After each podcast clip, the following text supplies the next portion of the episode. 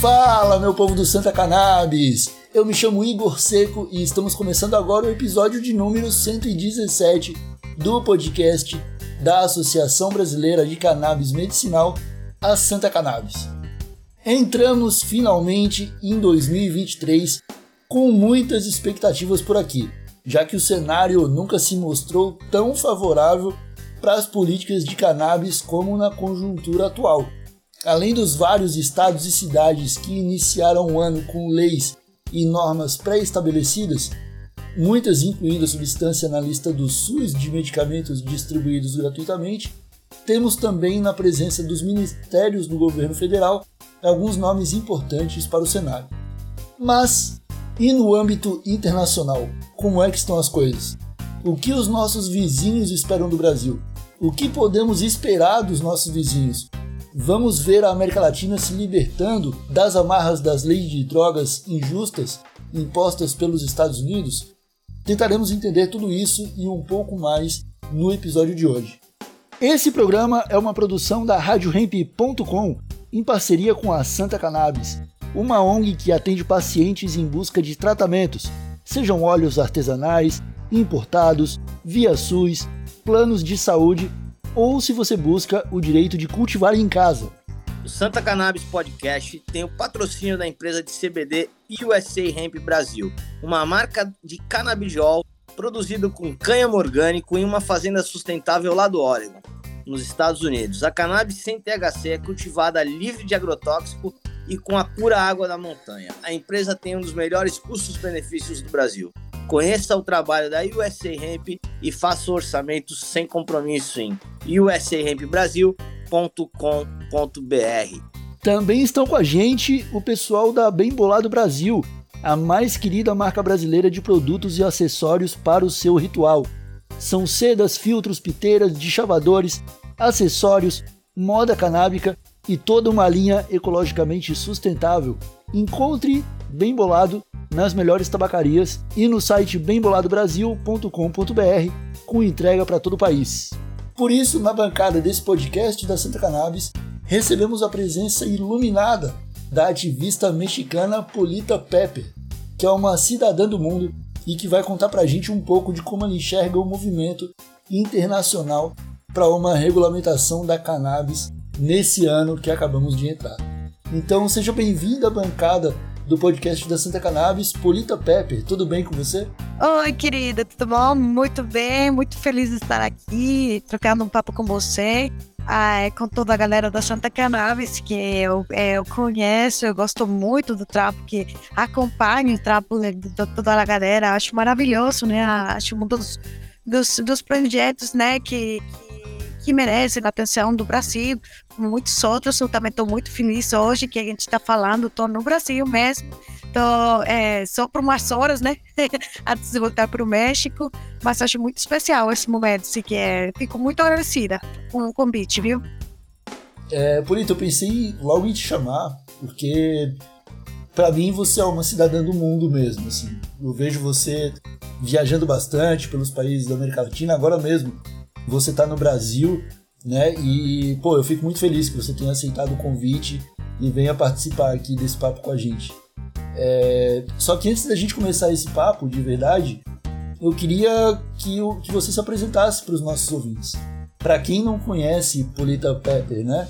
É, você é um símbolo já da, do ativismo latino, mas a gente quer saber quem era você antes da cannabis e quem é você depois da cannabis, né? Existiu Polita Pepper antes da cannabis?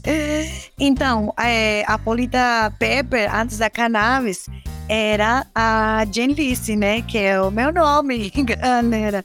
E antes da, da cannabis, é, eu fui consumidora de cannabis desde muito cedo, né? 13, 14 anos. Eu sou mexicana, eu sou michoacana, que é um estado é, é, produtor de maconha é, faz muitos anos. Então, antes da, da Polita, que é essa faceta, essa cara, né? Essa minha cara, né? O ativismo, né? Mais, é, mais pra frente e tal, que é, tava aquela menina que morava num lugar que é tem sido produtor de maconha por muitos anos, então já tinha um relacionamento com a maconha. Depois veio aquela Jean antes da Polita, que estudou antropologia. E eu fiz uma pesquisa, como eu estou muito ligada com a maconha, porque sou de um estado produtor, em um país produtor, narco, como é o México, né? É, eu, a, a minha pesquisa né, na universidade, eu fiz de é, cultivo de cannabis é, nas comunidades indígenas de, de aquela região que eu sou. Aí depois eu migrei para Califórnia, que é 25 milhões de é, mexicanos mais, né? É, na procura daquele American Dream, só que o meu era o American Green Dream. Aí eu cheguei, vivi, fui deportado, que muitos milhões de mexicanos e mexicanas mais. E aí voltei para o México e nasceu aquele projeto que é a Canativa e aí começou a vida da Polita Pepper como pesquisadora, consumidora e agora ativista. Né? Eu acho que que foi aí quando eu consegui, né, depois da deportação, de passar aquele perrengue, né, com, com aqueles aquele filme americano, né, da deportação, do, do aprender o cultivo da maconha e tal, é um filme mesmo. Aí eu voltei para o México e eu entendi que no México, o meu trampo não era o mesmo que eu estava fazendo lá na Califórnia, né? É, eu tinha, é, tinha que trabalhar hum, no, em vender o, o peixe, como a gente fala, e ensinar, e ensinar a galera a pescar. Sim, entendi. É, é, é uma outra abordagem, né? Quando a gente fala do cenário que acontece na Califórnia e o que acontece de fato nos países latinos, né? E eu acho muito interessante essa experiência, Polita, porque o México ele é um país muito parecido com o Brasil. Pelo menos eu escuto isso de muitos mexicanos, né? É, que vêm para cá. Que uh, hoje é, não é tão presente o narco-estado no Brasil, mas ainda assim é muito presente. Não digo, não é tão presente como no México, né? Onde a gente tem é, os cartéis definitivamente é, mandando no país. Assim. Aqui eles até mandam, mas é algo um pouco mais subliminar, assim, eu vou dizer. As coisas acontecem não tão expostas, né? E eu acho muito interessante essas experiências que você traz, porque faz a gente conversar e a gente pensar de, de fato, né? Olha só como a América Latina é realmente muito parecida, principalmente quando a gente lida com a política de drogas, né? Tudo muito. É, é, a, nós todos importamos mesmo a política proibicionista dos Estados Unidos e ficou tudo igual. As penas de prisão são parecidas, é tudo muito. É, é, é muito parecido, assim. É, e eu queria saber, é, você está voltando para o México, eu quero te perguntar como estão as coisas lá. Né? No ano passado a gente recebeu algumas notícias de que estavam havendo avanços, de que, é, se não me engano, o Senado tinha aprovado alguma coisa sobre cultivo, mas parou por aí? Como é que, como é que o México está lidando com, com a cannabis agora? Então, mano, é um cenário muito é, complexo, né? Eu vou tentar dar uma para gerar uma panorâmica assim, para tentar ser, porque já é difícil acompanhar de dentro, né? A galera ativista da maconha, imagina.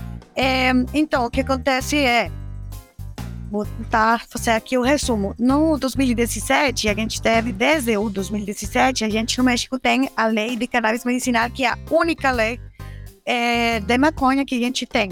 A lei de cannabis medicinal, é, ela permite importar, né, é, CBD que ele é produzido em outro, um país que onde seja legal a produção dele, né? Então tem que fazer um processo de é, importação legal. Bom, isso isso estava rolando aí desde o 2017, aí saiu a lei de cannabis, só que ó, é, desde 2017 até 2020, 2021, a gente não teve a regulamentação dessa lei.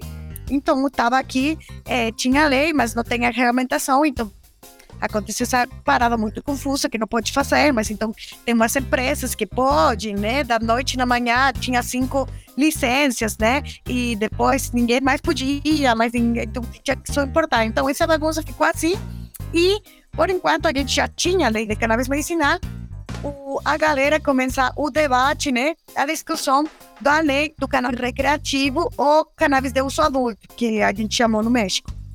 Então, rola essa parada, né? Eu acho que no Brasil é igual, é, vai para a Câmara dos é, Senadores, depois vai para os deputados, volta para os senadores, corrigida e aumentada, sei lá, e depois é o último passo, que é o passo para ir dos senadores ao presidente, e o presidente assina e a parada vira lei.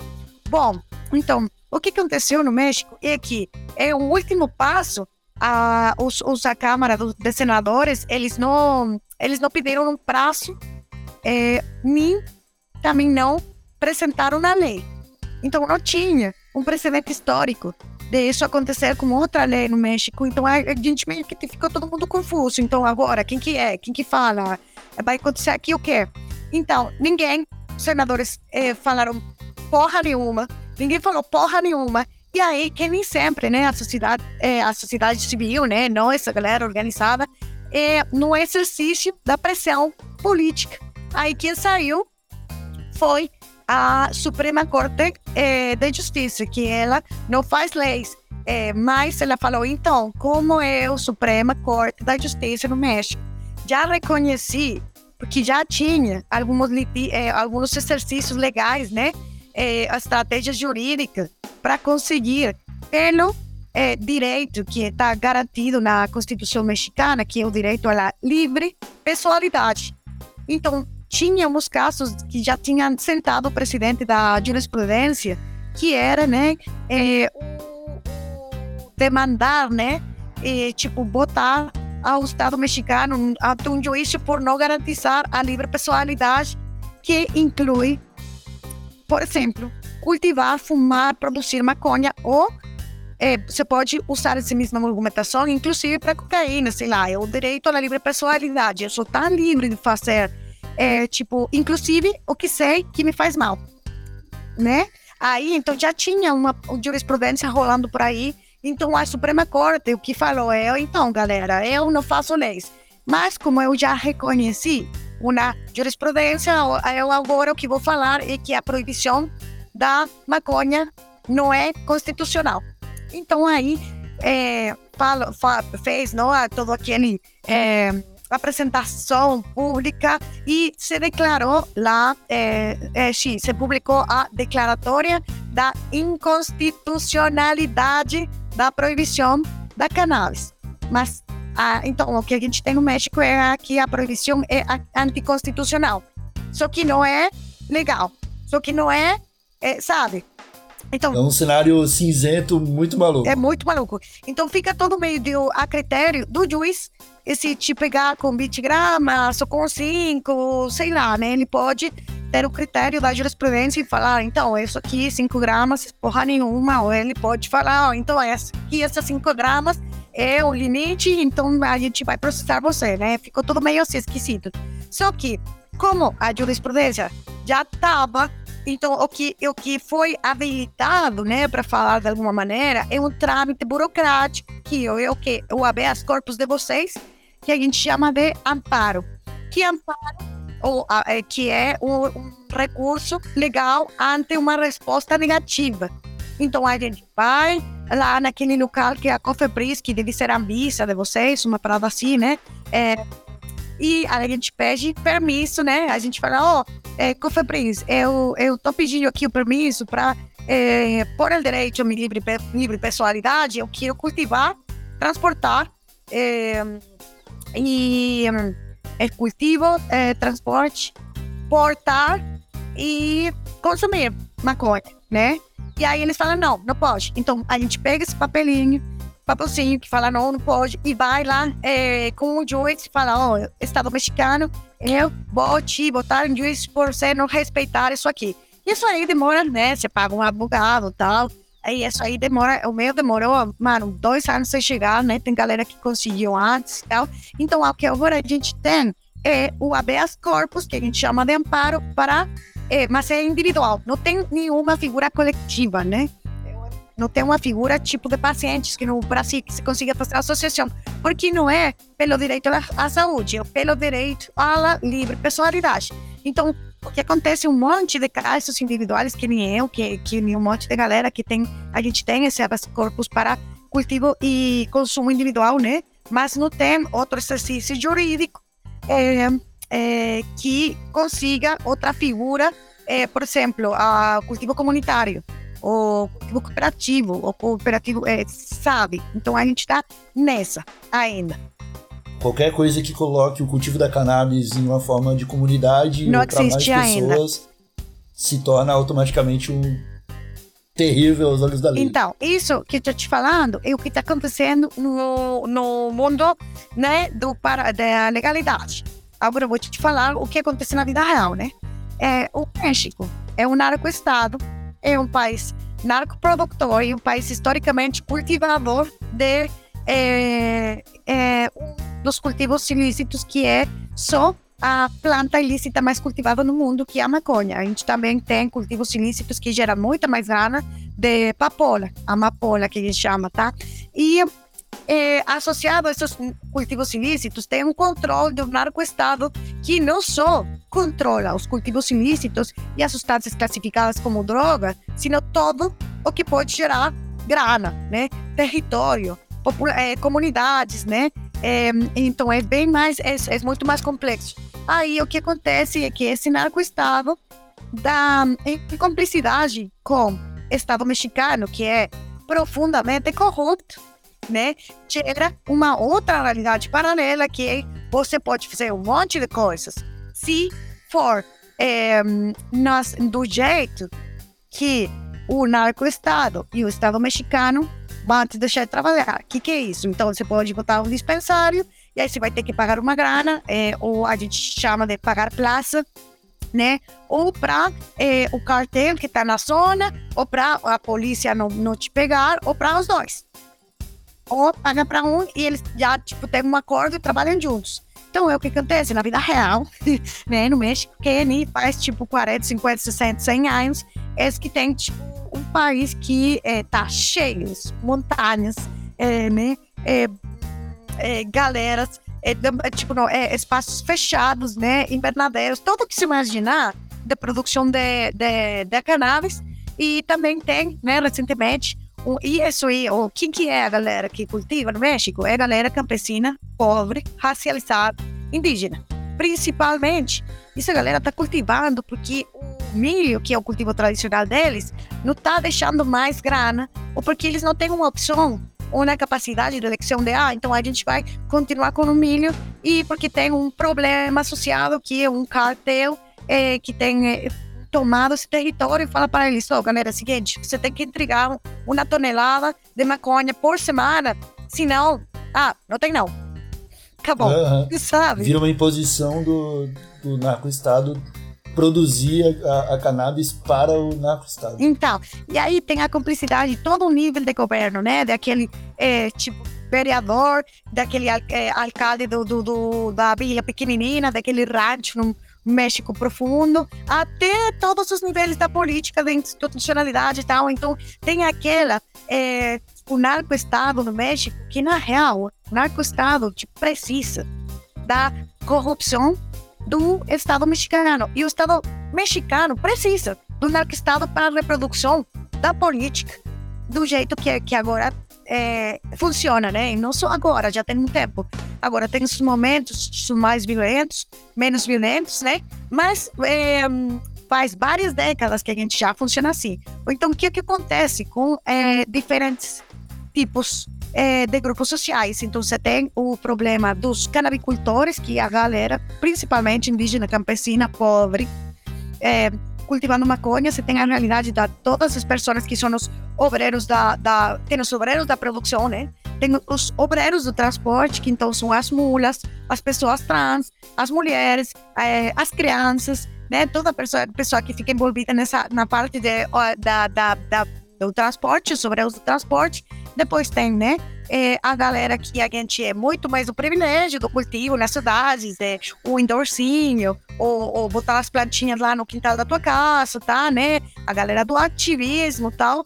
E tem também aquele, aquele aparato econômico que dinamiza mesmo economia do México, que é a venda dos ilícitos. Então, você pode encontrar no México em todo nível. Você tem uma galera com um projeto maravilhoso, de, tipo, fazendo banco semente, é, desenvolvendo tecnologia LED, fazendo, fazendo maconha de todos os jeitos possíveis, né? Tipo, em aquaponia, é, tipo, indoor, outdoor, invernadeiro, tipo, coisas maravilhosas, né? Galera desenvolvendo é, soluções nutritivas tal.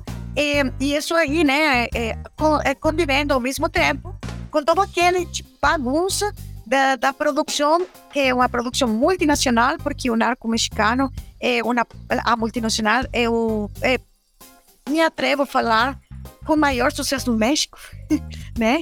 Eles são muito bons, cara. Eles são muito bons, conseguem fazer o que eles, tipo, né? É, eles muito expansivos, tal. Eles estão em todo lugar do mundo, né? Muito lugar do mundo que eles conseguem chegar. E, então, todo está convivendo ao mesmo tempo em diferentes níveis, né? E aí tem essa bagunça que dá esse México mágico muito doido, é, que é o meu país. Polita, ouvindo você falar, eu tenho cada vez mais certeza de que o Brasil é realmente muito parecido. É mesmo, né?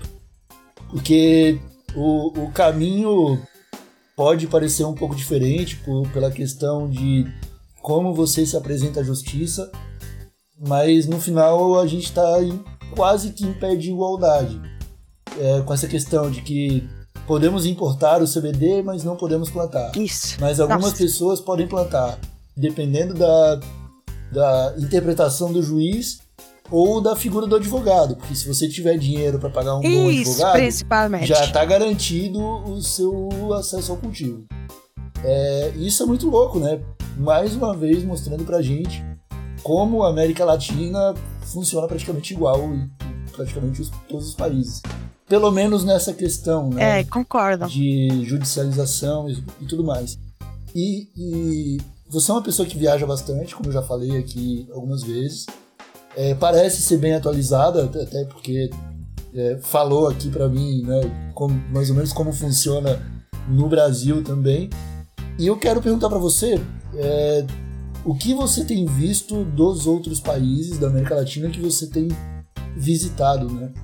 É, nos últimos anos, Polita, nos últimos quatro anos aí, nós tivemos uma ascensão da direita, direita extrema direita em toda sim. a América Latina. Uf, então a terrível. gente via aquele, aquele mapa de azul ou vermelho. Só o Uruguai tinha um governo um pouco progressista. E agora já é meio que um cenário contrário. Todo Totalmente. o resto caiu para a esquerda ou para o centro-esquerda e o Uruguai caiu para o centro-direita. Né? Eles foram para um pouco mais de conservadorismo. É, mas feio. E aí eu, e aí eu quero é, saber de você o que, que você tem visto desse cenário. É, se você acha que a gente pode alimentar alguma esperança a nível é, continental de que, de que vai existir uma pressão por uma regulamentação mais justa, porque historicamente países como o Brasil e o México só evoluem com base em pressão exterior, né? É, eu quero saber o que você tem a dizer sobre isso. Então, meu querido, é, é, assim, é, eu, eu, vou compartilhar aqui minhas reflexões e tal, mas é muito uma ideia daquele a gente, é, é, o que eu acho que a gente mais precisa, né? Começando por aí, é tipo a gente voltar para o poder da palavra, do diálogo, né? De falar muito, que é aquela prática nossa, da nossa ancestralidade, do respeito pros, pelas ideias das outras pessoas, de se tomar um tempo para a escuta, de processar aquela escuta, né? De, a fazer uso do silêncio também, quando se, ele é preciso, de organizar essa palavra, voltar para a comunidade, voltar a falar, voltar a escutar. Isso é um processo, né? Então, é, começando por aí, que eu acho que isso é muito importante. Então, é o que, é, o que eu acho no panorama geral da América Latina, é, é considerando né, que a legalização como a proibição da maconha, é, ela obedece né, a, tipo, o capitalismo, né? E ela é capitalista, é colonialista, é, é, é extrativista, e isso aí que foi que são tipo os motivos pelos quais, né, é, esses forças, né, esses dispositivos de controle social todos o capitalismo como é, dispositivo de controle social, o patriarcado como é, dispositivo de controle social, né? O extrativismo, o colonialismo como dispositivos de controle social, né? De apropriação de corpos, de territórios, né? É, de tradições. É, todos esses dispositivos que, no momento, né? Fizeram aquela maravilhosa conjunção da proibição, eles viraram, tipo, a narrativa e são aqueles mesmos dispositivos que estão construindo a legalização. Então, a legalização da maconha, ela é extrativista, capitalista, colonialista, patriarcal, né? É, e é, os nossos países, pela tipo é, geopolítica, da produção e distribuição, né, desses mesmos é, é, produtos, né, plantas ilícitas, enteógenos, tal, matérias-primas, é tipo a, a, a, todo que o campo produz, né, toda a parte que a gente é obreiro, que maquila as, as matérias-primas, tal, que depois vai para o norte global e depois volta para o sul global, e a gente paga mais caro. Bom, é isso aí. é, todo, todo esse dispositivo opera também né, na cannabis, como um produto valorizado é, é, nessa cadeia produtiva com essa lógica. Aí o que é, eu acho é que tem experiências distintas, né? Mas todas elas operam é nessa mesma lógica. Então, tu tem um Uruguai, que, que a gente falou por nove anos, Uruguai legal, que tinha os clubes e tal, que a galera autenticamente tinha trabalhado nove anos, tipo, é, da maconha, pagando colegi, é, o, é, a escola dos filhos, é, tipo, pagando o aluguel da casa, e, tipo, realmente, né, conseguiram aquela parada de né? Então, a gente já tá nove anos, é, é, tipo, fazendo a vida legal dessa porra. Então, o que mudou não foi a lei no Uruguai, o que mudou foi a interpretação dessa lei. O que também é importante para a gente refletir é que a lei é uma interpretação e a gente, o lugar da gente, da comunidade canábica, dos povos é, canabicultores, né? Das comunidades, das associações, de tudo o que a gente está tentando construir, não é garantido pela lei. Então, a lei é uma interpretação que vai permitir, que é muito necessária, que vai permitir a gente se desenvolver né, de um melhor jeito no, no mundo do que é legal, no mundo da instituição. Mas como a gente vai garantir né, a permanência, a continuidade, a dignidade, né? A saúde da nossa comunidade canábica, do nosso projeto político, que é a liberação mesma da planta, mas como de toda a cadeia produtiva, né? Daquela galera que está presa por traficar maconha, da, daquele, daquele parceiro que, que, que tá o dia inteiro no, no carrinho dele, é tipo, levando o beck para a galera, toda da mula, é, da pessoa atrás que fica, tipo, sabe, expondo, expondo a vida dela tal. Isso é cadeia produtiva. É mesmo os, pacientes, nós usuários, nós cultivadores, essa cadeia produtiva inteira, do jeito que a gente está tentando, tipo, se encontrar, né, se abrir mundo, isso aí é, passa pela legalidade, mas não não, não começou na legalidade e não acaba na legalidade. Então, acho que também a nossa mesma colonização, né, a nossa mesma, tipo, é, é, é um, um dispositivo, né, colonial, e também tem muito a ver porque a gente está tá sempre olhando para cima. Além de está sempre olhando a Califórnia, olha o que está acontecendo lá em Barcelona, olha os canadenses, né? Mas a gente não está olhando entre nós, a gente não está considerando seriamente a perspectiva regional de uma América Latina que é absolutamente produtora, não só de cannabis, sino de, mano, tipo, uma quantidade de diversidade de matérias-primas eh, é, no mundo, né? Que, que se só a gente, né, começar a falar na boa, na, na uma disposição política de fazer é, o, acordos regionais, né? Seria bem, bem, bem eu não sei se seria melhor, né? Porque a gente teria que tentar, né? Mas pelo menos seria tentar de um outro jeito, que não é aquele jeito que a gente tenta tudo, né? É, é, e que não está muito bem funcionando em todos os, os âmbitos como poderia funcionar. Outra coisa que eu acho muito importante para a gente refletir, né? Porque, novamente, vou te falar que eu não tenho respostas, né? Eu tenho muitas perguntas e acho que essas perguntas são para a gente trocar muita ideia. É que a gente tem que anclar não, é claro, não sei se fala em português, gente, meu português está enferrugado, estou fazendo aqui o portunhol, que é o futuro. É, que ele está... É, tá. Então, eu acho que, que, que, que os nossos projetos têm que estar muito enraizados, né? É, com uma raiz muito também na consideração do local, de como a gente vai construir um modelo é, no comunitário, no local, que tem a ver com o entorno local, porque eu acho que o produtor de maconha lá no Nordeste, ele tem uma, uma realidade né, completamente distinta aquele produtor urbano da, do, do, Rio de Janeiro, que é o cultivador de indoor, né? Então a gente tem que desenvolver muitas estratégias comunitárias, né? Para não, é, eu acho que não é como que a gente vai contra o capitalismo, o extrativismo, o patriarcado, o colonialismo. É como que a gente faz ante. E a gente propõe um modelo que se, se vem a gente não vai cavar com eles, não vai trocar, não sai, sei lá, como a gente vai conseguir garantir um lugar de dignidade, de bem-estar e de possibilidade também no desenvolvimento econômico, né, da galera conseguir viver do trampo que já faz, né, dignamente, né, dignamente, sim, que, que os, lá, os produtores do campo, os camponeses no México, os indígenas lá, possam cara, viver dignamente de, de, do cultivo da maconha, sabe?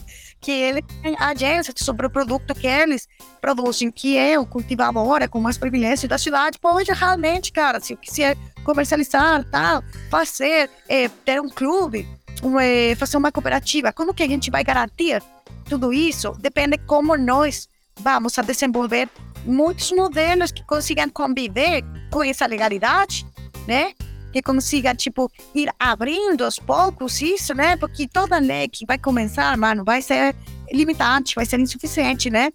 E é apenas um primeiro passo, nem sequer é o primeiro passo. A gente é muito disso, né? Mas é, é só uma realidade, né? A legalidade, mas como que a gente vai construir um cotidiano, né? Que garanta o lugar de toda o que a gente considera nossa comunidade canábica, né? Desde aquele produtor camponês até um, um, um paciente medicinal, passando por cooperativa, usuário, é maconheiro mesmo, cara.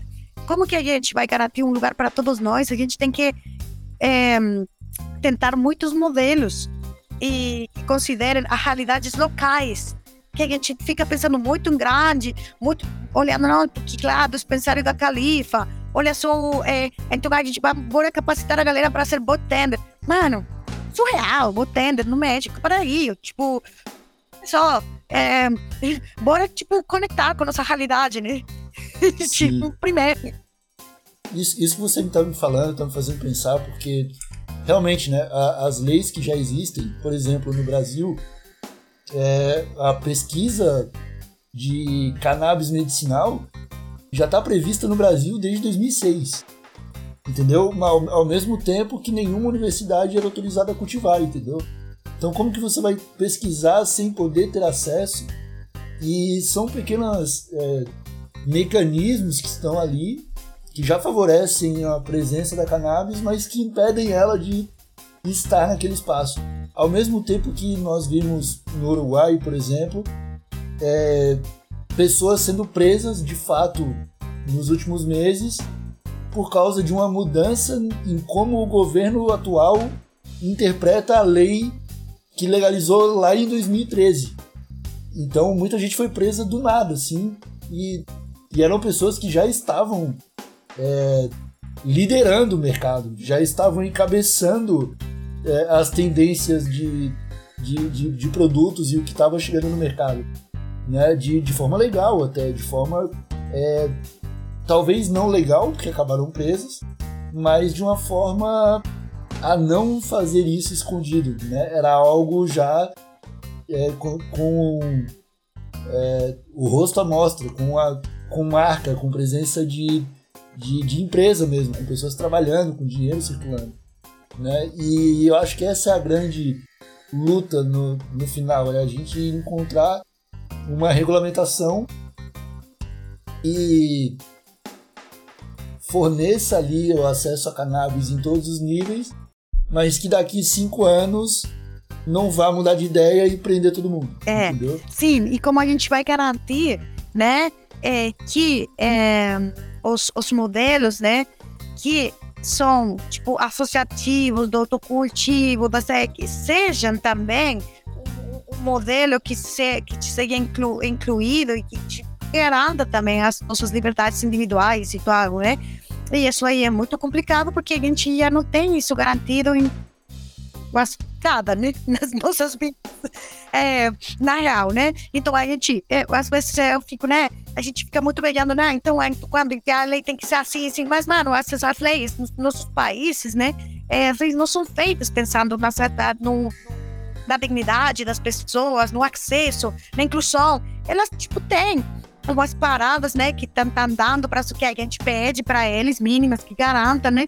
Mas, cara, todas as leis são muito limitadas, né? A gente tem ele, é, pouco acesso à saúde, educação, tipo, tem muita coisa que não está funcionando. Então, a gente tem uma perspectiva real de que a lei da maconha, né, é, tipo no Brasil, no México, no Uruguai mesmo, não vai ser tipo o modelo perfeito. Tem que também trazer para nós essa essa reflexão de, ok, então a gente tem que lutar por a lei, por ter a maior que, que, que posso ter, por ter, tipo, é, é, possibilidade, né, ficar fazendo, é, sabe, botando aquele, aquele é, tem um buraco, então fazendo um novo caminho por aí e tal. Isso é um trabalho constante, mas a gente tem que garantir formas nossas de organização, né, como comunidade, que consigam reagir ante a uma, tipo, a, a, a, realidade que a gente já sabe, né, que o Uruguai veio, veio muito bem ensinar nove anos depois,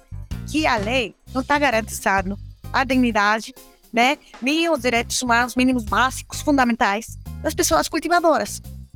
Então também tem que rolar esse debate. Eu acho que o que está acontecendo no Uruguai é, é, um muito bom momento, né, para a gente refletir como região, como América Latina mesmo, cara, como a gente vai fazer que os nossos projetos, as nossas comunidades fiquem se fortalecendo, né? Para ter uma, tipo, uma força, um impacto político daquela instituição estadual que não vai garantir para nós isso que a gente está pedindo. Isso a gente já sabe. Então, para mim, o que a gente tem que começar a fazer, e cara, falar entre nós, a, o, o, movimento da maconha precisa incluir a diversidade, a gente precisa falar com a galera da, da, da, este, da galera sem terra, a gente precisa tipo, falar com a galera zapatista, a gente precisa falar com a galera que está lá é, contra a mineria, por exemplo, a frente com a galera permacultura, da reconstrução, cara, a gente precisa né, fazer projetos que, que, tem, que estejam é, interconectados, interseccionados por tudo que representa é, uma possibilidade de um mundo ou outro. E eu, eu acho que é, é, isso é uma parada que tem que vir de nós, de nossas comunidades, né? Como você faz na tua associação. É, como a tua associação vai conseguir conseguir é, conviver com a galera do bairro. Como eles vão envolver num projeto que seja todo mundo. É, como isso vai é, ter uma, uma plataforma é, tipo política que tenha, que consiga ter alguma incidência na instituição política para chegar ao, ao debate ao nível de política pública. Precisa ter um, um impacto cultural, né? É, Precisa ser muito. algo que, que aconteça e que fique né, na, na cabeça das pessoas. É, você praticamente respondeu a minha última pergunta. Eu ia te perguntar aqui é, quais seriam as suas expectativas para 2023, mas eu acredito que é justamente por aí. É, se não adianta ter muita expectativa se a gente não entender qual que é o trabalho básico. E eu acho que realmente passa muito pelo que você falou. É, movimento de pessoas, de população sem terra, movimento de é, resistência política, né? É, tudo, todos os movimentos é, populares que visam algum progresso numa melhora de qualidade de vida, na, numa, no respeito aos direitos humanos e, e, e, todas, e toda essa agenda acho que precisa. É, a gente, nós precisamos entender o que essas pessoas estão falando para trazer esse diálogo para dentro do, do setor da cannabis e fazer tudo isso funcionar numa sinergia, vamos dizer assim. Né? Porque eu e você, Purita, somos pessoas bem informadas. Nós sabemos quais são as possibilidades de uma planta como a cannabis. A gente sabe que é, o medicinal é muito bonito, mas tem todo um lado industrial aí que a gente sequer entende o impacto que, que, que pode causar. Né? Tudo que, que a gente sabe, tudo que é feito de plástico hoje pode ser feito com cannabis. Imagina isso, essa sabedoria, esse conhecimento científico, técnico, caindo no colo do MST. Sim, claro. Entendeu? No Nordeste brasileiro, produzindo bioplástico. Sim. Entendeu?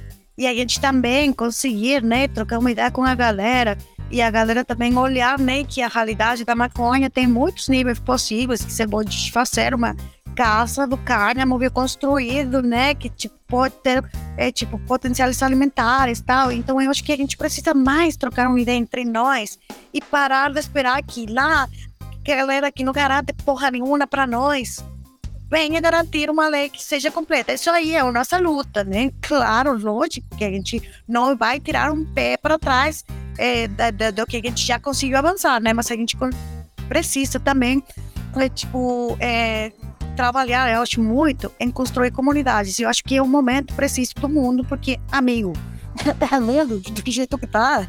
Se a gente não virar todo mundo, um pouquinho, né? Um pouquinho, tipo um degrauzinho, dois graus para qualquer lugar diferente, se não começar a explorar outros caminhos, a gente sabe que porque a gente sabe de todo jeito, né? A natureza, tipo, tá mostrando para nós todo dia que se a gente continuar nesse caminho que a gente tá, não vai dar certo. Então, para onde que a gente vai se mexer? Cara, não sei.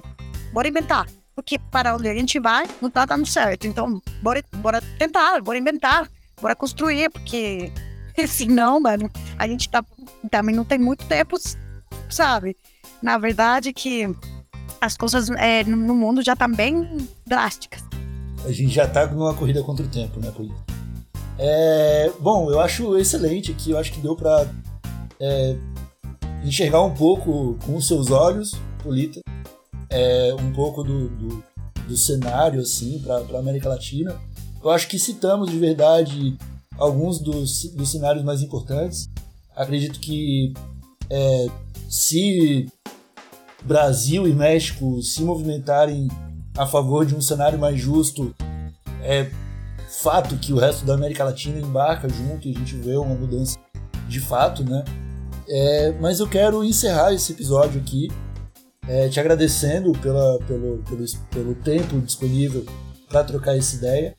E eu quero te pedir uma dica. No final do, do podcast da Sinta Cannabis, a gente tem um quadro chamado Bem Bolado Cannabis Indica, onde o nosso convidado deixa uma sugestão de filme, livro, ou uma, um artigo um site, alguma coisa que o nosso público possa consumir e continuar por dentro do assunto que a gente tratou hoje. Você tem alguma dica para deixar para gente? Uh, sim, a ver, dica de livro, é, eu tenho um que acho muito bom, mano, que tem a ver com precisamente a gente trocar desses, desses paradigmas que a gente tem, né? Tipo, heteropatriarcales e, tipo, antropocêntricos. E o que o livro que vou fazer a sugestão aqui, é, o nome dele é O Futuro é Vegetal. E é um livro de um cara que é um.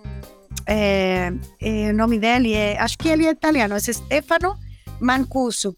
Então, ele tinha feito primeiro um livro que também é muito bom, que é Sensibilidade e Inteligência no Mundo Digital. E, e nessa primeira parte, né, ele oferece uma perspectiva revolucionária do mundo das plantas, porque ele estuda as soluções que as plantas encontram para os problemas que elas encontram no mundo vegetal. Então, aí ele está propondo modelos para inspirar as soluções aos problemas que da humanidade mesmo em a inteligência vegetal. E é, a proposta é que a gente precisa das plantas para melhorar nossas vidas, né? Para inventar novas tecnologias, para imaginar é, novos modelos de organização social que sejam mais descentralizados, né? Menos jerárquicos. Então, aí o que é muito bom, né? O futuro é vegetal é uma, sei lá, um convite para pensar que as as plantas como paradigmas da vida contemporânea pela sua flexibilidade, pela sua fortaleza frente à fragilidade né, eh, do mundo humano e do mundo animal.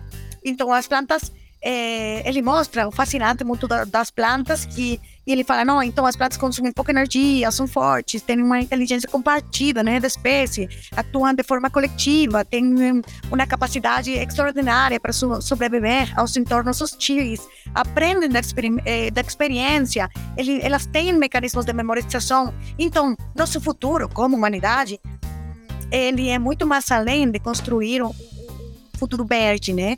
O, o, a necessidade muito mais urgente é a gente, como, como humanidade mesmo, encontrar soluções é, para os problemas como a escassez da água, a falta de terra, é, a falta de alimento, a contaminação das cidades, o câmbio climático, né? Então é uma reflexão bem bonita, bem crítica, né? Sobre é, a, inteligência, a, inteligência, das plantas e é, é o nome do livro, O Futuro Vegetal. Fascinante. Fascinante. Perfeito. Perfeito, Polito. Bom, fica a dica aí então pro pessoal de casa conhecer um pouco mais aí o, o, estar um pouco mais por dentro do mundo vegetal através do livro indicado pela Polita. É, Polita, mais uma vez, muito obrigado por aceitar trocar essa ideia aqui no podcast da Santa Cannabis. Um prazer te receber. Obrigada, muito obrigada, mano. Foi muito interessante. Eu gostei muito mesmo do papo aqui. A gente já se encontrou pessoalmente no evento da Mila Hash Queen, quando ela esteve em Floripa. Nossa, aquele evento foi maravilhoso, cara. Foi eu acho incrível. que foi um dos que eu fiquei machucado. É, na, na verdade, eu acho que foi que a gente ficou machucava da do tour, porque aquilo era, cara, tipo, a Mila saiu, isso era tipo Kenny, tipo, sabe, de Mick Jagger, sei lá. É, foi é. muito bonito, mano. Não, ela. Maravilhoso. Ela é, ela é uma popstar aqui no Brasil. Nossa, mas ela merece, ela merece ser tudo, mano. E então, muito, muito obrigado mais uma vez. Obrigado ao pessoal de casa que nos escutou até aqui. Esse é só o primeiro episódio de um ano aí, onde a gente vai ver muita luta, muita coisa acontecendo. O cenário, ele é um pouco mais otimista do que alguns meses atrás, eu diria. Pelo menos aqui para o Brasil, a gente já vê com bons olhos algumas coisas se movimentando a favor de uma regulamentação, mas a gente não pode parar de lutar e temos que trabalhar em conjunto como um continente. A América Latina é um potencial se tratando dessas plantas proibidas no, no, mundo todo e a gente só tem a ganhar encontrando um modelo justo de cultivo e acesso para toda a nossa população, seja no Uruguai, no Brasil, na Argentina, na Colômbia, no México e por aí vai. Então a gente volta na semana que vem um abraço para todo mundo e até a próxima. Tchau!